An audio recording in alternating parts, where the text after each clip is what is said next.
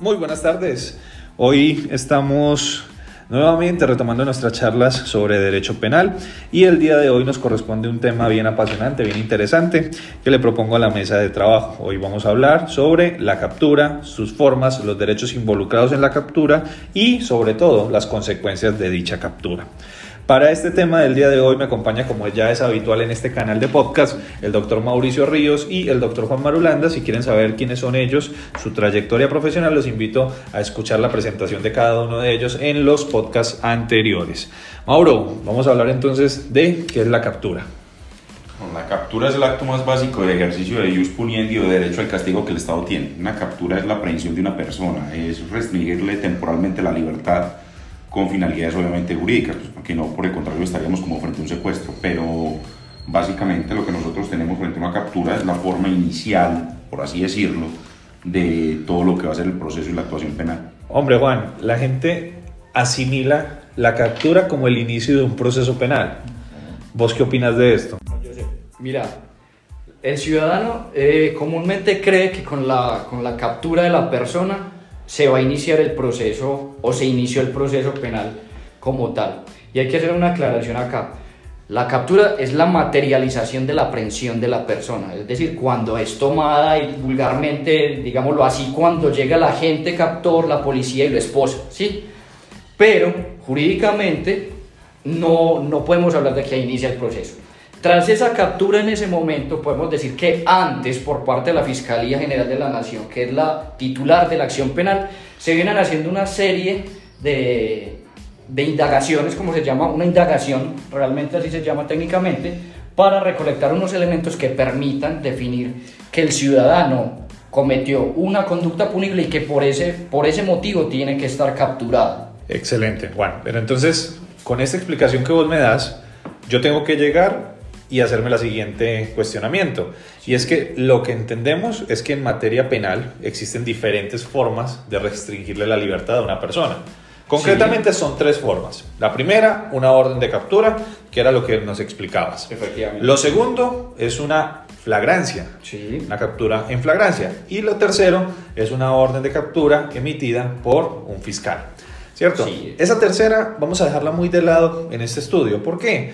Porque es una figura que existe, que existe en el código, que se tiene contemplado, pero que realmente su ocurrencia es casi inexistente. Es, no sucede Sí, en la vida remota. Sí, es mucho más remoto. Y la idea es que manejemos temas prácticos, temas que le sirvan a las personas que delicadamente nos escuchan. Entonces, hablemos de esa orden de captura y hablemos de la flagrancia. Entonces, Mauricio, ¿qué es una orden de captura? Una orden de captura es un documento legal que contiene una información mínima pero necesaria para que los agentes captores, agentes de la policía o del cuerpo encargado de ello, pues puedan generar esa aprehensión de forma legal sin violar los parámetros constitucionales que nosotros tenemos en nuestro Estado. Déjame yo resuelvo una duda que escucho muy frecuentemente. Y es, hombre, es que el fiscal mandó a capturar. No, no, no. No. Eso es lo que hay que decir, ¿cierto, Juan? que no, Eso no. pasa. ¿Cierto? Estamos en un sistema acusatorio. Sí. Nuestro sistema cambió. Después de la ley 600 cambió a la ley 906. Y uno de los cambios significativos que trajo este cambio normativo o este cambio de sistema es que el fiscal deja de ser un todopoderoso como lo era en la ley 600 y ahora debe ir a pedir permiso para muchas actuaciones, ¿cierto? Entre esas, la captura. Juan, explícanos más o menos cómo funciona esto de ir que el fiscal tenga que ir a pedir una orden de captura. Bueno, efectivamente, como pasamos de ese sistema del que habla Joseph anteriormente con la ley 600, ahora tenemos un sistema llamado pues, sistema penal acusatorio que habla obviamente de unas garantías que tienen todos los ciudadanos que van a estar eh, incluidos dentro del proceso penal. Entre esas garantías, pues también hablamos de las garantías de las personas que van a ser en un futuro capturadas. ¿Qué quiere decir eso? Que como estamos hablando de una captura, de una restricción a la libertad, estamos hablando de un derecho, de una garantía fundamental, que entonces para poder restringir esa garantía que tenemos todos los ciudadanos, pues por ser personas, por vivir en este territorio, pues al ser vulnerada, digámoslo así, porque se busca es aprender a esa persona para que en un futuro pague una pena, pues entonces primero la Fiscalía tendrá que hacer una serie de labores investigativas para recolectar evidencias, como lo decía ahorita, para efectivamente demostrar ante un juez de control de garantías que esa persona debe restringírsele la libertad. Eso como términos generales sin entrar a tanto tecnicismo. Ojo, entonces, miren, el, el fiscal va a ir ante un juez de control de garantías a hacer una solicitud en concreto y es restríngale la libertad o ordene la restricción de la libertad de esta persona porque lo necesito para que comparezca este proceso y para que finalmente sea imputado. Realmente la captura tiene por objeto, la orden de captura tiene por objeto vincular a la persona dentro de una investigación penal para que formalmente sea imputado o acusado en el sistema abreviado. Ojo, la otra pregunta tengo que hacerla. O sea, yo sé que ustedes se van a reír de mí, pero tengo que hacerla. Hombre, doctor, es que a mí no me invitaron a la audiencia de captura. A mí vinieron por mí, se presentaron aquí, me tumbaron la puerta y me capturaron. Natural, normalmente. Hombre, recuerden que el sistema penal está implementado para que las personas que supuestamente cometieron un delito o que presuntamente cometieron un delito respondan. Entonces sería muy poco lógico que la persona sea invitada a la audiencia donde se va a pedir su captura. Y generalmente si se le está pidiendo una orden de captura es porque existe algún temor por parte del ente fiscal a que esa persona no va a comparecer a una invitación. Porque tenemos muchos otros casos en los cuales el proceso penal inicia como inician todos, es decir, con una imputación, pero que la imputación es una invitación, realmente se llama al ciudadano y le dice, venga, comparezca, que voy a formularle una imputación, voy a aperturar un proceso penal en su contra, ¿cierto? Mauro, hombre, llegamos, tenemos la posibilidad de una orden de captura, pero también tenemos otra figura, que es la figura de flagrancia. Venga, y acá hagamos un paréntesis. Sí, señor, a ver, Es cuente. flagrancia con L. Por favor, la, no la, diga. la fragancia es lo que huele, ¿no? La fragancia es lo de las lociones, por favor, que eso se escucha mucho. Ay, lo capturaron, lo cogieron en fragancia. Ya saben. Entonces ya sabemos, por favor, que es flagrancia con F. La con nota, F y L. la nota idiomática del día. De la, Mauro. de la RAE. ¿Qué No, es la, flag- la flagrancia? Flagrancia. ¿Sí ven? Ya me iban a hacer enredar. La flagrancia. A uno en la universidad eso se le enseñan desde lo siguiente. A uno le dicen, eso proviene del latín flagrare, que quema, que es latente. Que uno le dicen uno los profesores, pues los que saben de tema. La realidad de las cosas es que si lo vamos a poner en un lenguaje más lógico, eso es que usted lo cogieron con las manos en la masa. Así es. Entonces, la flagrancia es el acto donde yo a usted lo sorprendo al instante de cometer la conducta punible y por lo tanto usted eh, tiene que ser capturado en ese momento para resguardar las garantías de la víctima, ¿no? Perfecto. Y la flagrancia en sí tiene dos tipos de flagrancia. La flagrancia como tal y la famosa cuasiflagrancia. Mm. Mauricio, La flagrancia en, en inmediata. español, por favor, en español. Explíquenos la nota. Hombre, que eso, eso se le queda a uno como en el aire. No, la flagrancia inmediata es cuando usted efectivamente ha sido capturado en el instante exacto en el que está cometiendo el delito o ha sido sorprendido en el momento que está cometiendo el delito. Pero yo también te puedo capturar en flagrancia si te sigo, si te persigo y te capturo después de que has iniciado la conducta punible. Entonces a eso es a lo que llaman cuasi flagrancia. Es casi una flagrancia porque no sería pues, estrictamente la flagrancia inmediata que tenemos, pero existen algunos fenómenos como la persecución, las voces de auxilio de la víctima o que a vos te capturen con elementos materiales probatorios que demuestren que cometiste el delito y eso es lo que configura esa otra figura como para bajarla de ese término cuasi tan raro que tiene. Perfecto, entonces vamos a hacerle una invitación a nuestros escuchas. Cojan su código de procedimiento penal, ábranlo en el artículo 301 y flagrancia va a ser el numeral primero de ese artículo, es decir, la persona es sorprendida y aprendida durante la comisión del delito. Los otros cuatro numerales van a ser circunstancias de cuasi flagrancia. Tip para argumentar. Hombre, su señoría es que le va a hablar de una flagrancia. Hombre, su señoría es que le va a hablar de una cuasi flagrancia. Entonces, con eso lo podemos articular. Ahora, Juan, hablamos que cuando la persona ya es capturada, Sí. bien sea por una flagrancia o por una orden de captura, tiene unos procedimientos, Ujú. ¿cierto? Sí. Vamos a hablar del procedimiento de captura cuando la persona es capturada con una orden judicial. ¿Listo? Sí. ¿Qué pasa cuando yo me presento a su casa, policía, amablemente le tumbo la puerta o le toco la puerta también, me presento, le pongo de presente esa orden? ¿Qué es lo primero que debe revisarse? Bueno. ciudadano o usted, abogado, que tuvo la dicha de estar ahí, ¿qué es lo que va a revisar a ver si la orden es o no es válida? Bueno, efectivamente, entonces en ese caso tendremos que mirar una serie de requisitos que se deben cumplir al momento de esa captura. Si hablamos en términos eh, jurídicos, desde lo que viene, desde la parte internacional, hablamos que también por la Corte Interamericana de Derechos Humanos se ha hablado de ello y los más conocidos derechos Miranda, ¿sí? Que también obviamente por los bloques de constitucionalidad y por todos los tratados que ha cogido Colombia, pues vienen a ser vinculados a nuestra constitución y consecuencia de eso al Código de Procedimiento Penal. ¿Qué quiere decir esto entonces? Que la persona, cuando la policía, como vos Joseph lo decís, llega a mi casa y pues me tocó la puerta o como pasa en muchas ocasiones, llegan a la madrugada y tumban la puerta, pues lo primero que tendrán que hacer es informarme por qué estoy siendo capturado. ¿Qué quiere decir eso? Que me tienen que decir cuál es el delito por el que me están capturando. Si yo venía siendo investigado, consecuente a ello, pues me tendrán que decir quién fue el que dio la orden y quién es el fiscal que está adelantando esa investigación. Cuando yo ya sé esos aspectos como ciudadano que estoy siendo capturado, también tendré unos derechos, es decir, me darán la posibilidad de llamar a un abogado para que ejerza mi derecho a la defensa, también tendré el derecho de llamar a un familiar y esto es muy importante y que la gente cree que es una bobada o que es obvio y simplemente para que mi mamá o mi hermanito sepa de que, pues, que me capturaron. Y tiene una razón muy lógica. ¿Cuál es esa razón, Es porque si a mí no me dan ese derecho de informarle a un familiar que estoy siendo capturado, eso se puede configurar en un secuestro. O una desaparición forzosa. O una desaparición forzosa, no, no, digan en un extremo, ¿cierto? No digan eso, que eso en este país casi no se ve. Eso no, se ve. Sí. del Palacio de Justicia ni nada. Hablemos, eso pasa en otra Colombia y otro En otro, en otra. En otros paraísos. el metaverso, por favor. Entonces ya podemos con ese, digamos lo que suena chascarrillo, pero ya podemos entender por qué la importancia de esas llamadas.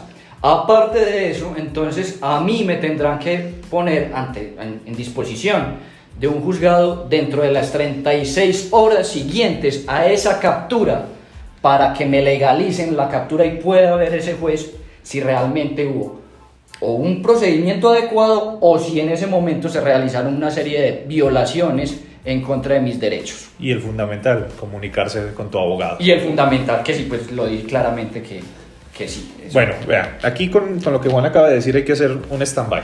Hay que parar un segundo y es precisamente en dos derechos que, que se malentienden mucho por, por, el ente fiscal. Primero, el derecho a permanecer callado. Efectivamente. Guardar silencio, pues como pasa en la Constitución. En ningún caso, en ningún caso, ninguna autoridad puede utilizar su silencio para autoincriminarlo o para decir que es que usted está permaneciendo callado porque es culpable. Suena Suena a chiste, pero es anécdota. Es anécdota. Pero pasa. Mira lo que me ha pasado en varias audiencias. La fiscalía llega y cuando está argumentando la medida de aseguramiento, dice, hombre, es que esta persona hay un peligro de fuga porque no podemos establecer el arraigo del mismo. ¿Responsabilidad o su trabajo? No, realmente la fiscalía tiene que generar todas las actuaciones tendientes a, a probar los hechos, pero también a, a individualizar y identificar. Entonces, si usted mira las obligaciones de la Fiscalía en todo momento van a estar dirigidas a, obviamente, generar la persecución del Estado, pero también a su vez a garantizar que todo dentro del sistema funcione bien. Entonces ahí, estaría esa dicotomía con esa situación. Juan. Bueno, hagamos la pregunta del ciudadano, ¿cierto? Entonces estamos hablando que los derechos, que ahorita también pues que qué es lo que debería pasar con la persona que es capturada. Entonces se pregunta la gente, pero es que si lo capturaron fue por algo. Ah, o sea que es un delincuente. Entonces, ¿cómo así que, que, que respétele? Por eso es que hay tanta gente que dice, es que ahí soltaron a ese delincuente. Eso pasa mucho. El, el estigma social que se crea con una captura o con el más mínimo señalamiento es muy propio de las comunidades. Es muy propio de nuestra cultura, desafortunadamente, porque si la persona está en la cárcel fue porque algo hizo. Algo hizo. Algo se portó mal, ¿cierto? Pero es algo con lo cual no podemos lidiar nosotros como abogados, ¿cierto? Tenemos que partir de que existe una presunción de inocencia. Importantísimo hablar de eso. Lo vamos a abordar largamente en algún podcast, pero en este momento simplemente ponerlo ahí de presente de que existe esa presunción de inocencia como una serie de principios y garantías que tiene la persona que está siendo capturada. ¿Ok? Pero ojo, no se dejen cargar, por no decir meter ese gol. Disculpe, pero es que ya me ha pasado varias veces. Entonces los fiscales quieren achacarle la responsabilidad a la persona que está ejerciendo un derecho de por qué no pudieron lograr un arraigo. Y me pregunto yo, hombre, ¿quién es el monstruo? ¿Quién es el que tiene aquí toda la infraestructura? ¿Quién es el que tiene todos los medios, la logística y el talento humano para saber, hombre, Juan dónde vive, qué hace, quiénes son los papás y cuál es su número de cédula? Entonces miren que, que es muy fácil entrar a, a desvirtuar estas cargas, pero son garantías y conquistas ya adquiridas. Entonces eso es muy importante. Y lo último, con lo cual vamos a cerrar brevemente este podcast, es simplemente ese término eh, de 36 horas. Yo, yo lo denomino realmente cuando, cuando hablo de este tema, es un límite temporal. Y ese límite temporal lo quiero entender de dos maneras. Un límite temporal para la captura en flagrancia en un término de inmediatez y un límite temporal de 36 horas. Listo. Inmediatez, ¿a qué hace referencia? Hombre, en esos términos, cuando hay una captura en flagrancia, la norma indica que la persona que realiza la captura, ciudadano o agente de policía, cualquiera de los dos, tiene que inmediatamente poner a las órdenes de una autoridad a esta, persona capturada, ¿cierto? Eso es un componente muy para la captura ciudadana.